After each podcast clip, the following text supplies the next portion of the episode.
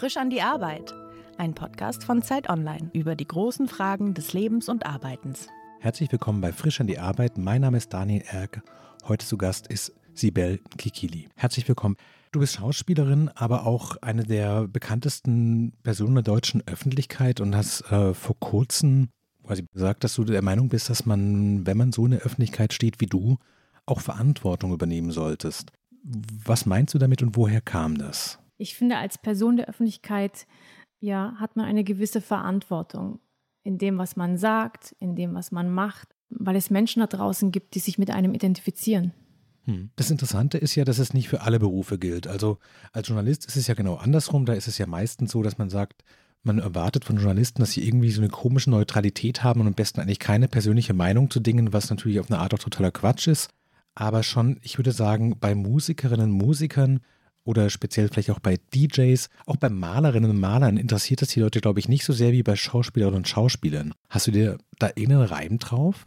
Ich glaube, dass es so, so ein schmaler Grad ist. Also ich glaube, dass man, wie du auch sagst, wenn man, es wird einem vorgeworfen, wenn man dann zu politisch ist, als hm. Schauspielerin oder als Schauspieler, dass man dann einem vorwerfen kann, hey, nee, nee, nee, du hast da nichts zu suchen, du bist zu politisch, wir wollen nicht wissen, wen du wählst, ähm, für wen du Wahlkampf machst und so weiter. Da passe ich schon drauf auf, ja, was ich so preisgebe und was mhm. nicht.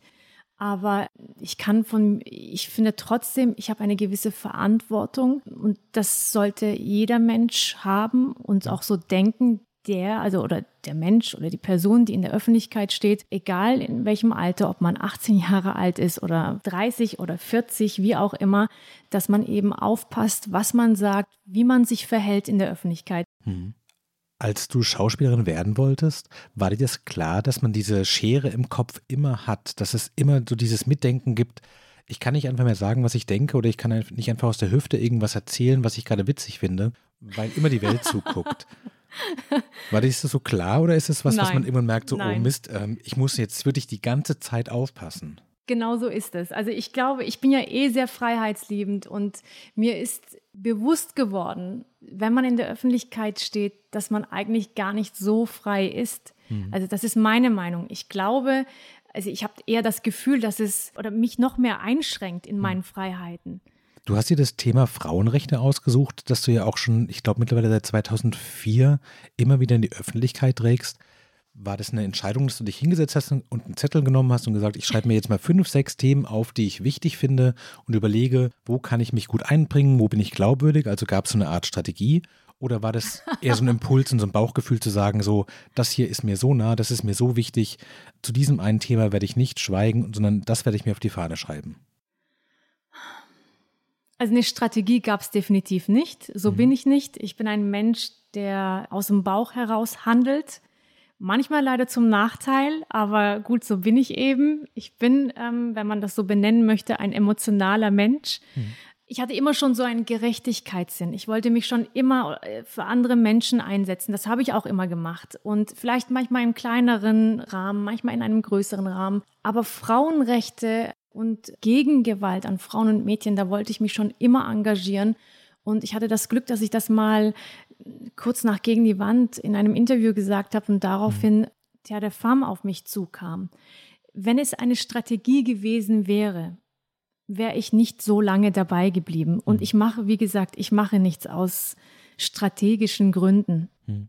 Ich mache es, weil es, ja, weil ich es machen möchte und weil ich ganz fest daran glaube, an die Sache, für die ich mich dann einsetze. Hast du denn den Eindruck, dass diese Öffentlichkeit herstellen, dass dein Beitrag, dass es jetzt über diese 17 Jahre eine Veränderung gibt, dass das Thema präsenter ist, dass es auch andere mit sich bringen, dass es vielleicht eine andere Allianz gibt? Und dass du merkst, so damals, als ich angefangen habe, dann, da wollte da keiner richtig drüber sprechen, da war das so ein bisschen so ein Randthema. Und heute ist es in ganz vielen Gesprächen einfach deutlich präsenter. Ja, doch. Also ich, ich weiß nicht, ob ich das sagen kann oder will, dass es jetzt nur mit meinem Engagement zu tun hat. Mhm. Ähm, ich glaube, die Menschen sind natürlich auch offener für so etwas, sind vielleicht sensibler geworden mhm. seit dem, ja, seit dem Mord an Hatun Sürücü auf mhm. offener Straße, weil es eben auf offener Straße passiert ist und nicht irgendwo versteckt in, in einer Wohnung in, in ihren vier Wänden. Ich glaube, das hat schon alles dazu beigetragen und ähm, auch, dass ich ähm, einen Film darüber gemacht habe, über Ehrenmorde zum Beispiel, die mhm. Fremde. Das hatte ja dann auch eine gewisse Aufmerksamkeit bekommen. Das meine ich damit auch mit Verantwortung, wenn Menschen einem zuhören, worüber du redest, was du zu sagen hast. Und desto mehr Aufmerksamkeit mhm. bekommt ja auch ein Thema. Und ich glaube, das hat ja alles zusammengepasst. Du hast gerade gesagt, dass du deine Entscheidungen eher nicht strategisch triffst und Dinge aus dem Bauch raus oft auch entscheidest.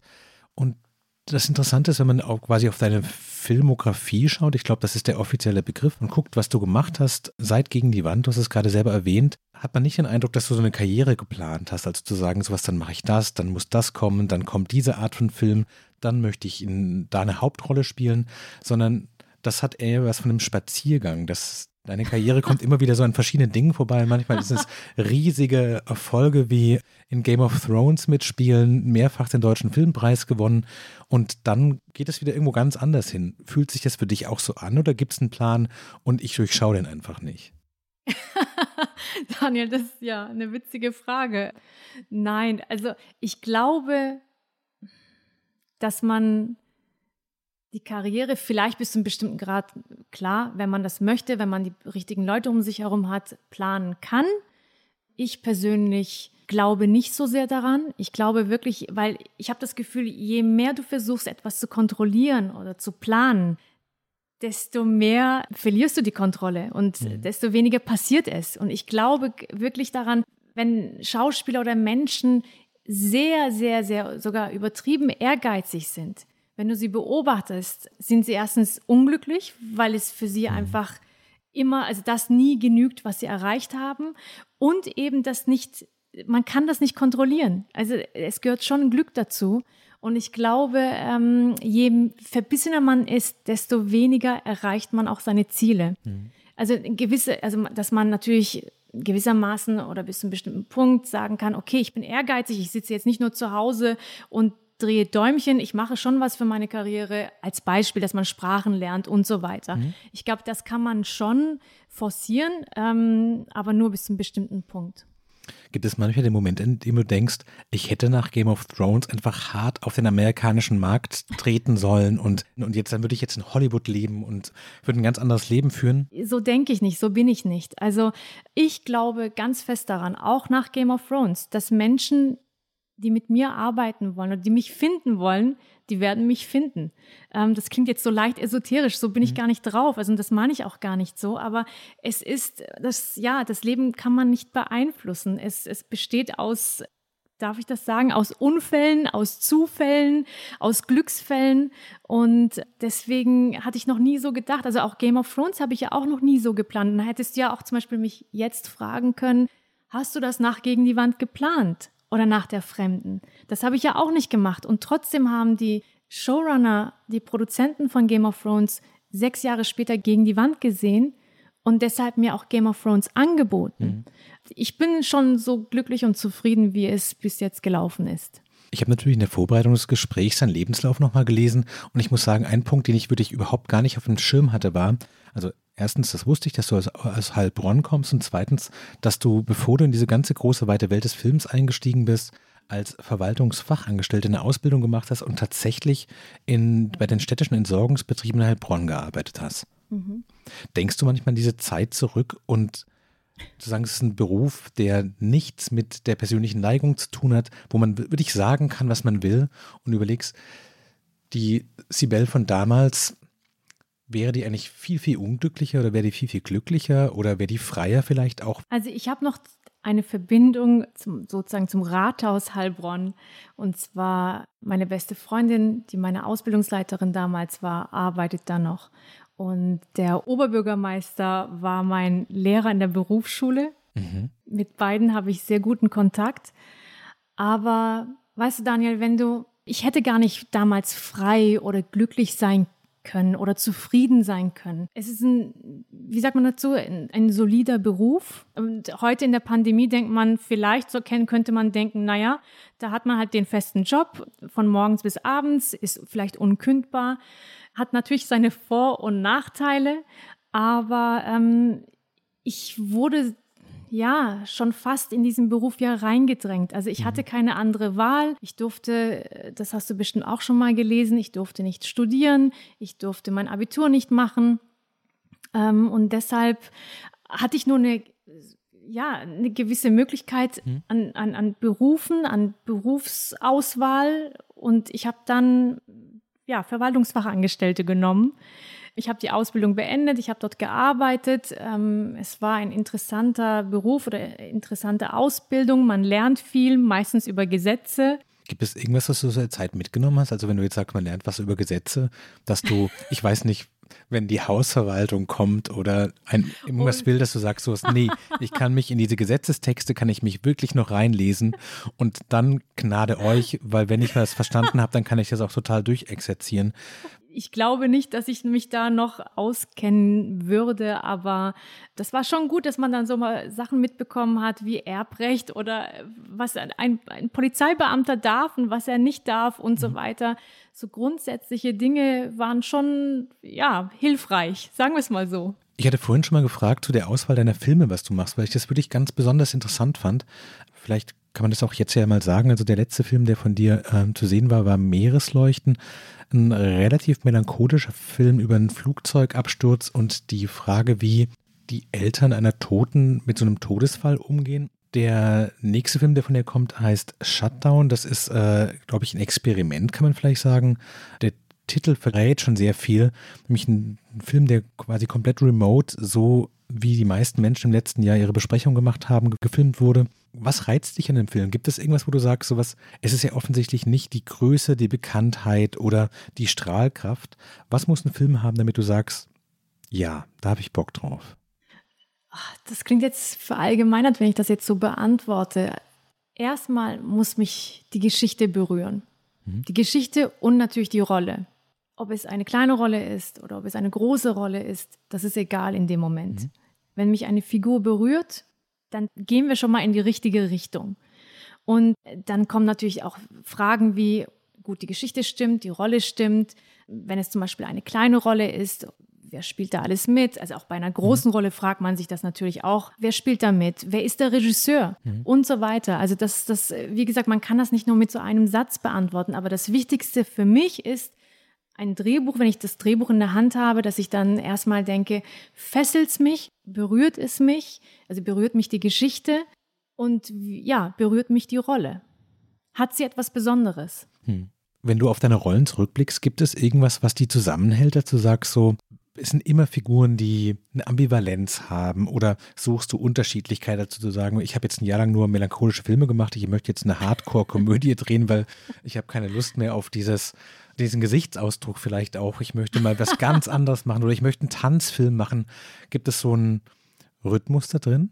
Nein, auch da gar nicht. Also weil, weil man es ja nicht kontrollieren kann. Mhm. Also man kann, ich kann zum Beispiel immer wieder in Interviews sagen, ich würde nicht nur gerne in Dramen mitspielen, sondern auch mehr Komödien machen, mhm. weil ich das schwierig finde, eine gute Komödie zu machen. Mhm ohne sich dabei lächerlich zu machen. Und das habe ich auch gemacht mit What a Man und danach kamen wieder die Dramen, was ich auch toll finde, aber ich glaube, das kann man gar nicht so planen. Hätte sein können, dass du sagst, ja, ich mache auch mal äh, Komödien, aber eigentlich finde ich dieses noch genauer werden, noch besser werden in den Dramen, das ist eine totale Herausforderung für mich und die mag ich auch.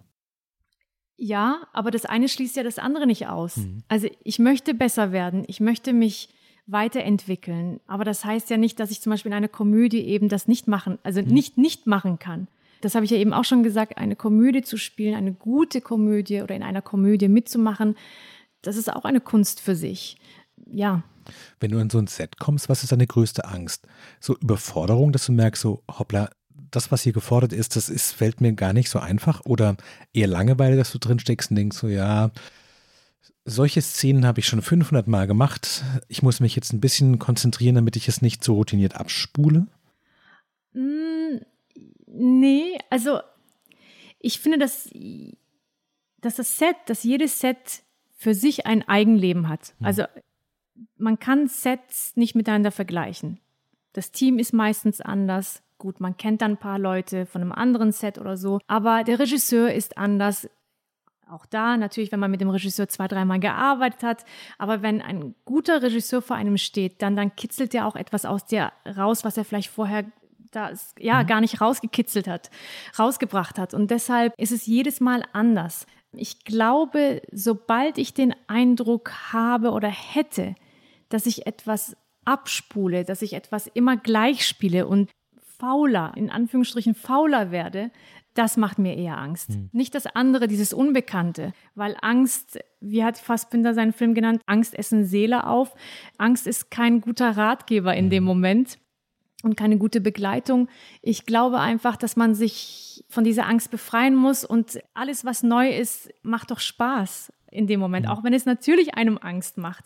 Und ich hatte zum Beispiel auch beim Tatort nach einer gewissen Zeit das Gefühl, oder ich hatte Angst davor, sagen wir es mal so, ich hatte Angst davor, wenn ich das jetzt noch ein paar Jahre länger mache, diese Rolle spiele, dann kann es sein, dass ich vielleicht fauler werde, dass ich dann das einfach mhm. abspiele. Es ist zwar gut, in einer Serie mal eine lange Zeit, eine längere Zeit mitzumachen, weil man dann die Figur selbst auch kennenlernt, von Mal zu Mal und mal das oder dies entdeckt. Aber nach einer gewissen Zeit könnte die Gefahr bestehen, dass man dann sagt, ach, jetzt spiele ich es einfach mhm ab. Das ist jetzt egal. Also egal, was für ein Regisseur vor einem oder welcher Regisseur vor einem steht. Ich kenne meine Figur besser, als er meine Figur kennt oder als sie meine mhm. Figur kennt, eine Regisseurin. Davor hatte ich Angst. Stimmt der Verdacht, dass Textlernen ist wie Hausaufgaben machen und eigentlich das Spielen am Set das ist, wofür man den Beruf macht? ja, könnte man genauso beschreiben. Und ist dann äh, die Pressearbeit sozusagen das Nachsitzen und die Strafarbeit, dass man dann immer darüber reden muss, was man sich gedacht hat und wie man sich fühlt und aber das ist jetzt gemein, Daniel, weil wenn, man, wenn ich das jetzt so beantworte, dann heißt das, oh, weißt du, dann ist es ja unfair gegenüber zum Beispiel auch dir, also einem Journalisten, der sich dann vielleicht auf dieses Zusammenkommen freut, auf das Interview freut und sagt, ah, wie toll, okay, hier steht drei Zeiler, ah, ah, alles klar, wie waren die Dreharbeiten und dann sitzt eine Schauspielerin vor dir, die überhaupt keine Lust darauf hat oder es als Nachsitzen empfindet. Ich glaube, das wäre keine gute Einstellung und auch nicht fair. Aber freust du dich darauf, diese Fragen gefragt zu werden? Oder musst du erstmal so eine Meditation reingehen und sagen, so, ich weiß, jetzt werden, ich weiß nicht, zurzeit ist es ja nicht so, aber vor zwei, drei Jahren war das ja oft so, dass dann Hotels gebucht werden und halb, alle halbe Stunde kommt eine andere Journalistin, ein anderer Journalist rein. Richtig. Und im Grunde genommen haben alle einen ähnlichen Arbeitsauftrag, nämlich sie sollen entweder ein Interview mit den Schauspielerinnen und Schauspielern machen oder eine Hintergrundgeschichte schreiben. Entsprechend haben die auch ähnliche Fragen. Und das heißt, du beantwortest zehnmal am Tag die gleichen Fragen. Und als Journalist merkt man das natürlich schon, wenn man um 17 Uhr dran ist, ist es ein größeres Problem, als wenn man um 10 Uhr dran ist. Ja, aber da kann ja, da kann ich ja den, den Journalisten nicht dafür bestrafen. Also da muss ich wirklich, da bin ich fair und dann, natürlich ist man dann ermüdet oder ist müde und man denkt nach acht Stunden, okay, ähm, nochmal durchatmen, Kaffee trinken. Aber für mich gilt immer, dieser Mensch, der hm. um 17 Uhr vor mir sitzt, der kann doch nichts dafür, dass er um 8 keinen Termin bekommen hat. Was mich aber ärgern würde, wäre tatsächlich, wenn der Journalist den Film nicht gesehen hätte und mhm. sich nicht vorbereitet hätte. Das Interessante ist ja, dass, glaube ich, diese Schauspielerei für viele so ein Traumberuf ist, auch wenn man so im Rampenlicht steht und so Aufmerksamkeit bekommt. Und das, je näher man ranrückt, der Eindruck ist, das hat einen hohen Preis. War dir das mhm. klar, als du damit angefangen hast, wie unfrei, wie du es vorhin gesagt hast, du wirst und welche Fragen man plötzlich zu deinem Privatleben beantworten muss? Oder sind das so Dinge, die quasi erst nach dem Wunsch kamen, dass du gemerkt hast, so, oh Mist, so ein bisschen Zauberlehrling-mäßig, was habe ich mir eigentlich da eingebrockt? Ja, so eher das Zweitere, würde ja. ich jetzt sagen. Also ich wollte, das war nie mein Plan, eine Schauspielerin zu werden. Das ist einfach passiert. Hm. Und ich glaube, vielleicht kann man sich, also ich war damals ja 22, 23. Mhm. Vielleicht, wenn man sich das mit 40 überlegt, Schauspieler zu werden oder Schauspielerin zu werden, dann vielleicht kann man sich dann solche Gedanken machen. Ist das gut? Hat es Vorteile? Hat es Nachteile? Mhm. Und da, wie gesagt, Dinge in meinem Leben einfach passieren und konnte ich eh nicht abwägen, mhm. was sind die Vorteile, was sind die Nachteile. Mhm. Was wolltest du denn als Jugendliche werden? Oder hattest du als Kind so einen Traumberuf, von dem du gesagt hast, wenn ich groß bin, werde ich?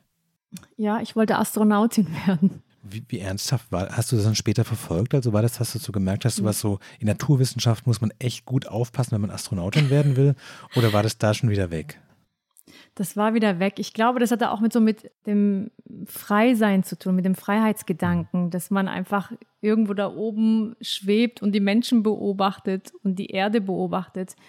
Ich wurde ja nie gefördert oder gefordert, Daniel, so dass ich dann sagen könnte, ah, man, also weißt du, wenn du ein Kind hast, sagst du, okay, probier dich aus, mach das, was macht mhm. dir Spaß? Und so fängst du Schritt für Schritt an, herauszufinden, dich auch zu formen. Also mhm. dein, was macht dir Spaß? Was möchtest du vielleicht später mal machen? Das alles hatte ich nicht. Und deswegen konnte ich auch nie herausfinden, was möchte ich wirklich machen? Was möchte ich in mhm. meinem Leben? Hast du denn den Eindruck, wenn du auf diesen ganzen wirklich, wie du sagst, von vielen Glücksfällen auch geprägten Werdegang zurückguckst, dass der Anfang eine besondere Magie hatte und dass es quasi danach immer berechenbarer und immer gleichförmiger wurde? Oder hast du den Eindruck, am Anfang wusstest du gar nicht so richtig, was du machst, weil dir die Erfahrung gefehlt hat und die besten Zeiten kommen jetzt eigentlich noch, weil du jetzt viel selbstbewusster bist, vielleicht viel genauer weißt, wie du was machst, was du auswählst, was du nicht machst, worauf du Wert legst? Puh, das ist unterschiedlich. Das kommt immer auf die Situation an, aber ich habe das Gefühl, je mehr ich jetzt anfangen würde nachzudenken, das Beste kommt noch und so weiter, dann mhm. würde ich erstens das, was war, nicht wertschätzen. Und nochmal, alles, was ich dann, wenn ich anfange zu planen, kann es doch gar nicht so schön werden. Weißt du, was ich meine? Es du meinst, deine Strategie letztlich ist offen zu bleiben und nicht so eine konkrete Vorstellung zu haben, weil je konkreter die Vorstellung ist, desto größer ist die Enttäuschung, wenn es nicht klappt. Absolut. Richtig. Natürlich hat man Fantasien oder Tagträume, aber ich, ja, ich, ich lasse es einfach auf mich zukommen. Du hast vorhin ja schon gesagt, dass das gar nicht so der Masterplan war, Schauspielerin zu werden, dass du auch das bis heute quasi ablehnst, so einen Plan zu machen. Würdest du trotzdem sagen, dass Schauspiel deine Berufung ist? Ja, das würde ich sagen. Also mir macht das Spielen Spaß. Mir macht das, wenn ich am Set bin und loslegen kann und einfach in die Figur eintauchen kann und ich ja in dem Moment sein kann, merke ich das, aber ich habe das auch von außen immer gehört, dass Menschen sagen, dann gehst du auf, dann, dann verlierst du dich da drin. Mhm. Und ähm, ja, das ist für mich eine Berufung. Ich liebe diesen Beruf. Aber ich würde gerne auch natürlich mich auch als Regisseurin mal ausprobieren mhm. wollen. Weil man als Schauspieler einfach, weißt du, Daniel, wenn man man ist nicht der Kapitän. Der Kapitän ist natürlich der Regisseur oder die Regisseurin. Mhm. Man macht etwas und man spielt etwas und am Ende entscheidet natürlich der Regisseur oder die Regisseurin, was noch drin bleibt, wie man, man kann auch durch den Schnitt die Rolle auch anders anlegen, mhm. auch verändern. Und manchmal gibt es dann Momente, ähm, in denen ich mich ja ärgere und denke, hm, so hatte ich aber die Rolle jetzt nicht so gesehen. Mhm. Und am Set war das doch auch nicht so besprochen oder so, ja, so gespielt. Und das würde mir schon Spaß machen, auch mal als Regisseurin einen, einen Film zu inszenieren. Mhm. Also ist für dich quasi das Team wichtiger oder die Geschichte? Das ist jetzt eine, eine sehr gemeine Frage, glaube ich, oder? Für mich als Schauspielerin, die diesen Beruf liebt, in dem Moment ist mir der Moment, in dem ich mich mhm. verliere, wichtiger, weil ich dann gar nicht mehr an das ans Außen herum denke. Dann wäre ich gar nicht in der Rolle drin, wenn ich dann alles von außen wahrnehmen würde. Also man nimmt es schon wahr als Schauspieler natürlich, man muss es, man muss die Situation wahrnehmen, weil ja natürlich, wenn man dann einen Gegenspieler hat, dass man ihn wahrnimmt, dass man ihn den Moment in dem Moment ja gemeinsam spielt. Aber das ist schon, wie gesagt, eher, dass man sich verliert.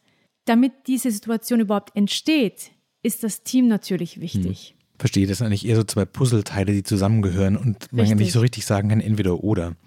Nee. Wenn du so einen Text vorbereitest und das Ganze auswendig lernen musst, wann weißt du, ich kann das jetzt? Ist es so, an welchem Punkt sagst du, es reicht, ich bin zufrieden, damit kann ich in den Dreh reingehen?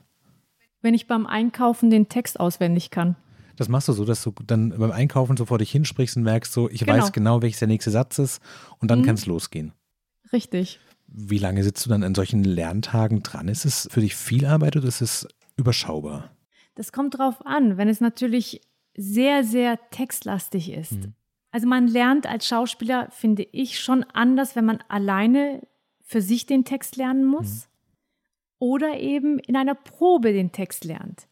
Und das gibt es ja heutzutage auch leider nicht mehr so viel, aber wenn ich, wenn wir zum Beispiel für die Fremde wochenlang mit den anderen Schauspielern geprobt haben, geübt haben, irgendwann, und auch wenn du am Anfang nur den Text oder das Drehbuch in der Hand hattest, nur abgelesen hast, irgendwann kannst du es. Mhm.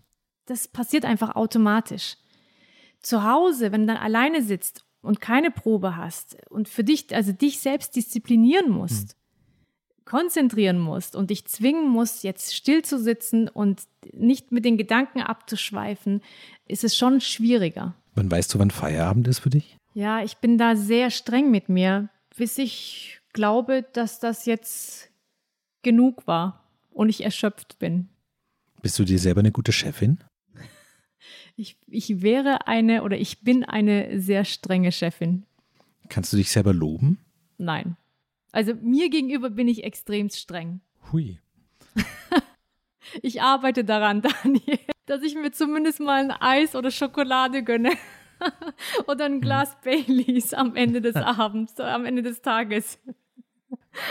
Wenn du auf diese Schauspielerei von außen so drauf guckst, was macht dich dabei nervöser? Das Gefühl, unverzichtbar zu sein, weil wenn du eine tragende Rolle in einem Film hast, dann kannst du nicht einfach krank werden, dann musst du da sein, du musst deine Sachen können. Alle, dann gucken dich wahrscheinlich auch, weiß ich nicht, 30 bis 40 Leute an, von der Tonassistenz bis zum Kameramann, bis alle beim Catering. Und wenn du es vergeigst, dann haben alle einen schlechten Tag sozusagen. Oder ist es andersrum zu sagen, so am Ende ist es Schauspielerei. Dann ist es halt kein brillanter Film. Dann kriegt es halt keinen Fernsehpreis, nicht den x-ten Preis. Das ist auch mal okay. Nein, geht gar nicht. Ich stand schon mal bei einem Nachtdreh vor der Kamera und zwar mit einer Lebensmittelvergiftung. Das ist nicht gesund, das ist nicht gut, aber ich möchte dann in dem Moment das Team, ja, das Team, das Set nicht enttäuschen, nicht im Stich lassen. Und deshalb ähm, zählt für mich in dem Moment alles andere mehr, die Rolle mhm. mehr, die Arbeit mehr. Und ähm, ich könnte wirklich nie im Leben nach Hause gehen und denken, ich habe heute nicht mein Bestes gegeben. Und deswegen, es, es gibt Situationen, die mich dann Monate danach immer noch ärgern und verfolgen, dass ich die Situation, die ich nicht dann abschütteln mhm. kann, weil eben irgendwas nicht so war, wie, wie ich es wollte oder ja, weil es vielleicht nicht das Beste war, aber dass dann in dem Moment an bestimmten Dingen lag, weil man keine Zeit hatte oder weiß ich nicht, weil der Regisseur das anders gesehen hat, mhm. als, als ich es sehen würde und so weiter. Aber ähm, ich, ja, ich bin, äh, kann man das sagen, eine Perfektionistin. Mhm. Leider. Kannst du dir gut deine eigenen Filme angucken oder schimpfst du die ganze Zeit dann? Ich schimpfe die ersten zwei Male. und beim dritten Mal macht es dann Spaß und du kannst sehen, was gut geklappt hat. Mm, so lala, also ich muss mir die Filme angucken. Ja. Wir, wir gehen jetzt wieder zurück. Warum? Weil in so einem Interview-Moment ich natürlich wissen möchte, also ob die Szenen rausgeschnitten worden sind, welche Szenen rausgeschnitten mhm. sind und so weiter. Also ich muss mich ja auch vorbereiten. Und deshalb ist es für mich ja schon Folter. So wie du es erzählst, klingt es sehr intensiv und auch sehr anstrengend, aber auch sehr erfüllend. Gibt es manche Momente drin, wo du denkst, wie viele Jahre genau noch, bis ich 65 bin und mit all dem aufhören kann? Oder ist es eher so ein Gefühl von so, oh Gott, hoffentlich, hoffentlich kann ich das für immer, immer machen? Eine, also mit 65, das denke ich nicht. Ich bin froh als Frau, wenn man uns Frauen, uns Schauspielerinnen nicht ab 40 oder ab 50 in Rente schickt, hm. Daniel. Darüber das wirklich. Stimmt, ja. Also das, ja, muss man leider so sagen. Aber das Tolle an diesem Beruf ist eigentlich, wenn man das jetzt mal beiseite schiebt, was ich gerade gesagt mhm. habe, dass du eigentlich auch mit 70 und mit 80 noch spielen kannst, wenn du dir Texte merken kannst und spielen möchtest. Du hast gerade selber diese Ungerechtigkeit des Filmmarktes angesprochen. Ich weiß gar nicht, wer das letztens gesagt hat, aber ich habe gelesen, ab 40 bekommt man als Frau schon die ersten Großmutterrollen angeboten. Was denkst du darüber wirklich? Also wenn du jetzt den versammelten Regisseurinnen und Regisseuren. so unter vier Augen. Naja, also tatsächlich einfach mal den Appell an die Branche zu sagen, so, sag mal, seid ihr noch ganz beieinander? Ach Daniel, einiges läuft wie überall ja auch, ähm, hakt es einfach, in, also in unserer Filmbranche, aber nicht nur. Wir Frauen sind ja schon sehr oft benachteiligt, also nicht nur in der Filmbranche, sondern auch in der Gesellschaft. Aber es wäre schon schön, wir, unsere Filmbranche, sagt es ja auch immer und wir tun immer so, als ob wir sehr offen sind und sehr liberal. Mhm. Aber ich glaube, wir sind noch so am Anfang. Es muss sich noch so viel verändern. Ich glaube, also wir haben schon, glaube ich, Fortschritte gemacht. Mhm. Weil vor ein paar Jahren hieß es wirklich so, dass Frauen ab 40 ähm, keine guten Rollen bekommen. Jetzt ist es vielleicht ab 50, dass Frauen nicht mehr gesehen werden, also Schauspielerinnen nicht mehr gesehen werden und nicht mehr besetzt werden. Mhm. Ähm, ja, aber dazu gehört eben Solidarität und dass man auch das auch mal ausspricht, dass wir zusammenhalten und das fehlt oft, die Solidarität mhm. und der Zusammenhalt. Nur so kann man etwas verändern und etwas ändern. Du hast immer wieder in Interviews gesagt, dass es für dich ziemlich nervig ist und auch eine Aufgabe bleibt, nicht immer auf migrantische Rollen oder Rollen mit einer migrantischen Geschichte reduziert mhm. zu werden. Was ist für dich schwieriger, aus dieser Schublade rauszukommen oder tatsächlich ein Hochdeutsch zu sprechen, bei dem man Heilbronn gar nicht mehr raushört? Wie? Du hörst Heilbronn bei mir raus? Ich höre es raus. Was? Das, also hiermit ist das Interview jetzt beendet. ich wollte dich gerade fragen, ob du noch richtig Schwäbisch sprechen kannst. Ich habe noch nie richtig geschwebelt. Ehrlich? Ich habe das, Ehrlich? ich komme aus dem Großraum Stuttgart und ich hatte immer bei der Sarah Brandt das Gefühl, dass ich dachte so, ich verstehe die optische Diskussion gar nicht, das finde ich total selbstverständlich, aber so ein leichter süddeutscher Schlag im. bestimmt, also man hört es bestimmt raus, aber ja? ich habe wirklich, wirklich nie richtig geschwebelt. Ich konnte es nicht. Also so Bissle ja. und Weisch, Weisch solche Sachen. Und, genau, ja. und ähm, der Unterschied zum Beispiel zwischen ehrlich und ehrlich. ja, total, ja. Das, oder? Und da habe ich lange gebraucht, ja. das wirklich rauszutrainieren, ja. dieses ehrlich. Das ist mir nämlich vorher gar nicht aufgefallen. Aber ja, ich, ich, aber was war die Frage zurück zu Was der schwierigere Kampf ist? Der Kampf gegen diese kleinen Details, die einen sprachlich festlegen, oder der Kampf gegen das migrantische Klischee? Also, also ich nochmal, ich glaube schon, dass ich Hochdeutsch spreche, dass gegen diese, ja, diese Schublade mit Zuwanderungsgeschichte, mhm. mit Migrationshintergrund, mit Migrationsgeschichte. Aber ich habe das Glück gehabt, Sarah Brandt zu spielen. Ich habe das Glück gehabt, immer wieder oder habe das Glück, dass ich immer wieder Rollen angeboten bekomme, die eben keine Zuwanderungsgeschichte mhm. haben. Trotzdem glaube ich, dass es für mich weniger Auswahl gibt mhm. oder Angebote, bei denen ich äh, Deutsch-Deutsche in Anführungsstrichen, mhm. also Deutsch-Deutsche spielen darf. Mhm. Ein Regisseur hat mir mal vor ein paar Jahren eine Rolle angeboten und es war eigentlich schon alles sicher. Klar, der Vertrag war zwar noch nicht unterschrieben, mhm. aber äh, wir waren schon ziemlich weit mit der Planung und dann habe ich monatelang nichts mehr von ihm gehört und dann habe ich ihn auf dem Filmfestival, also in Berlin, bei der Berlinale getroffen und habe ihm gesagt, hey, wie sieht's denn aus? Wann drehen wir denn jetzt endlich? Ich habe ja von dir nichts mehr gehört, du reagierst nicht. Dann war seine Antwort, ja, ich habe die Rolle jetzt mit einer anderen besetzt. Und dann habe ich ihn gefragt, warum? Dann meinte er, es ging um, das muss ich dazu sagen, Daniel, es, die Geschichte ging darum, dass die Ehefrau von ihrem Ehemann, der Polizist ist, geschlagen wird. Mhm. Und er meinte zu mir, er möchte nicht, dass zum Beispiel in der größten Boulevardzeitung in Deutschland steht, wenn man den Film beschreibt, der Polizist schlägt seine türkische Frau. Und die Rolle hatte wirklich, mhm. hatte nichts mit türkisch sein zu tun. Mhm. Ich habe ihm das auch gesagt. Ich habe gesagt, dass ich das rassistisch finde. Mhm. Da war er natürlich empört und so weiter. Also auch mit solchen Dingen wird man konfrontiert und deswegen manche meinen es böse, manche meinen es eben nicht böse. Also, dass man unterbewusst sagt, ja, mhm. so und so. Warum denn? Wir wollen doch divers besetzen. Deswegen bieten wir doch die, die deutsch-türkische Rolle an und so weiter. Und nochmal, also ich habe kein Problem damit, eine türkische Rolle zu spielen. Ich bin sogar dankbar dafür. Ich meine, die Fremde gegen die Wand. Das war eine Deutsch-Türkin. Und natürlich hat man da türkisch geredet und türkische Namen ausgesprochen und so weiter. Es war mhm. eine türkische Geschichte, eine deutsch-türkische Geschichte darüber bin ich auch dankbar, dass ich, dass ich da diese Rollen spielen durfte. Aber ich möchte eben nicht nur, also ich möchte nicht die türkische Schauspielerin oder als die türkische Schauspielerin mhm. gesehen werden. Ich möchte als die Schauspielerin gesehen werden. Du hast gerade so zwei Filme, die für dich sehr wichtig sind, erwähnt mit Die Fremde und äh, Gegen die Wand. Hast du manchmal das Gefühl, so, da waren schon so große Sachen in meinem Lebensweg und meinem Karriereweg drin, um das zu übertreffen, muss schon einiges an Glücksfällen zusammenkommen? Jein. Also ich habe, ja, ich habe, ich habe gelernt, diese Momente oder diese wichtigen Momente in meinem Leben zu sehen und wertzuschätzen. Mhm. Aber ich bin kein Mensch, der, der sich jetzt auf die Schultern klopft und sagt, wie toll, wie toll, dass ich, ja, dass das mir passiert ist. Aber ja, doch, also das, ich muss es mir, sagen wir es mal so, ich muss es mir schon bewusst machen, dass ich dann denke, wow, gegen die Wand, also bestimmte äh, ähm, Stationen jetzt mal mhm. aufgezählt, Daniel, gegen die Wand, die Fremde, Game of Thrones, Tatort, all das, aber das ist mir in dem Moment gar nicht bewusst gewesen. Oder äh, als wir Game of Thrones gedreht haben, sind die meisten Leute, die mich dann getroffen haben oder gesehen haben, immer durchgedreht und ich dachte, was ist denn jetzt los? Mhm. Ich habe das gar nicht so verstanden, weil ich das als Arbeit gesehen habe. Aber jetzt im Nachhinein, natürlich denke ich, ich hatte natürlich viel Glück. Ähm, ich hatte Menschen um mich herum, die natürlich auch mal an mich geglaubt haben die noch an mich glauben. Ja, es ist so beides.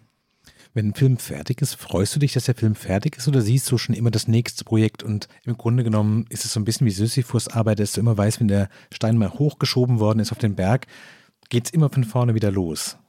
Das kommt auch darauf an, ob man dann gleich danach dann weiterdreht oder mhm. ob man Zeit hat, ähm, das alles zu verarbeiten. Ja, kommt auf die Situation an. Was passiert bei dir als nächstes? Ich habe tatsächlich, also ich habe ein paar Drehbücher oder Projekte auf dem Tisch, die wegen der Pandemie jetzt wahrscheinlich mhm. wieder verschoben wurden. Deswegen, Daniel, das weißt du ja auch von den Schauspielern, man darf das noch nicht benennen. Und ich bin ja eh abergläubisch. Ich, da, ich rede erst darüber, wenn, am besten, wenn alles fertig gedreht ist. Das war auch bei Game of Thrones so. Ich habe das vorher nicht bekannt mhm. gegeben, gar nichts. Deswegen, es gibt ganz tolle, spannende Projekte. Eine schöne Liebesbeziehung. Die andere Geschichte ist über Rassismus. Aber ich traue mich nicht, jetzt während der Pandemie zu sagen, wir drehen und da und da. Ich weiß es nicht. Verstehe ich total gut. Du hast für Armani in einer großen Kampagne teilgenommen, warst in den letzten Tagen und Wochen auch viel auf Social Media damit und hast aber in diese Modekampagne rein auch das eingangs erwähnte Thema Frauen in der Gesellschaft eingebracht. Wenn du solche Aufträge annimmst. Ist es für dich wichtig, dass es diese inhaltliche Ebene gibt? Ist es quasi, dass du sagst, nö, das ist ein Job, ich würde, hättest auch einfach nur schöne Kleidung angezogen und das Geld genommen? Oder sagst du, nee, wenn ich, wenn ich das mache, dann möchte ich, dass diese Reichweite auch zumindest ein bisschen einen Kniff hat?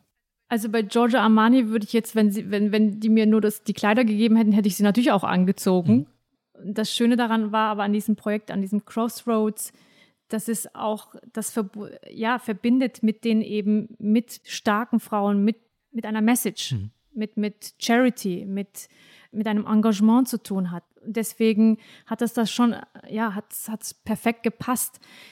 Für mich ist es wichtig, wie bei meinen Filmrollen ja auch, oder Werbung eben, Giorgio Armani ist so mein erstes, weil ich bis jetzt vieles abgesagt habe, wenn es mir ums Geld gehen würde, hätte ich vorher schon einige Dinge mhm. gemacht, angenommen. Und das, darum geht es mir nicht. Es geht mir um Haltung und um, ja, authentisch zu sein. Ist es was, was in der Film- und Modebranche jetzt in diesem Fall schwieriger ist als irgendwo anders? Oder ist es einfacher, weil du quasi für dich selber entscheiden kannst und sagen, wenn ihr wollt, dass ich dabei bin, dann mache ich das nur ganz, wenn ich überzeugt bin. Aber ich muss es nicht unbedingt mitmachen, wenn ich es so mittelgut finde ich muss auch meine Miete zahlen.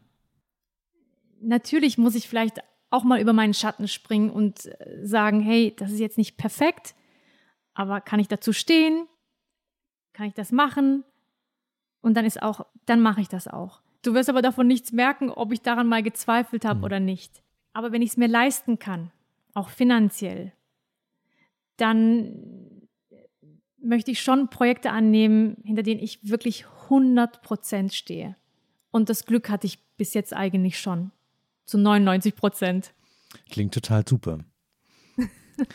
ganz herzlichen Dank für deine Zeit. Ganz herzlichen Dank für das total ehrliche und schöne Gespräch. Es hat mir viel Spaß gemacht. Ich hoffe dir auch. Ja, hat es. Danke, Daniel. Ihnen zu Hause vielen Dank fürs Zuhören. Wenn Sie Fragen an mich oder an äh, Sibel Kikili und an Frisch an die Arbeit haben, schreiben Sie uns gerne an frischandiarbeit.zeit.de. Vielen Dank fürs Zuhören.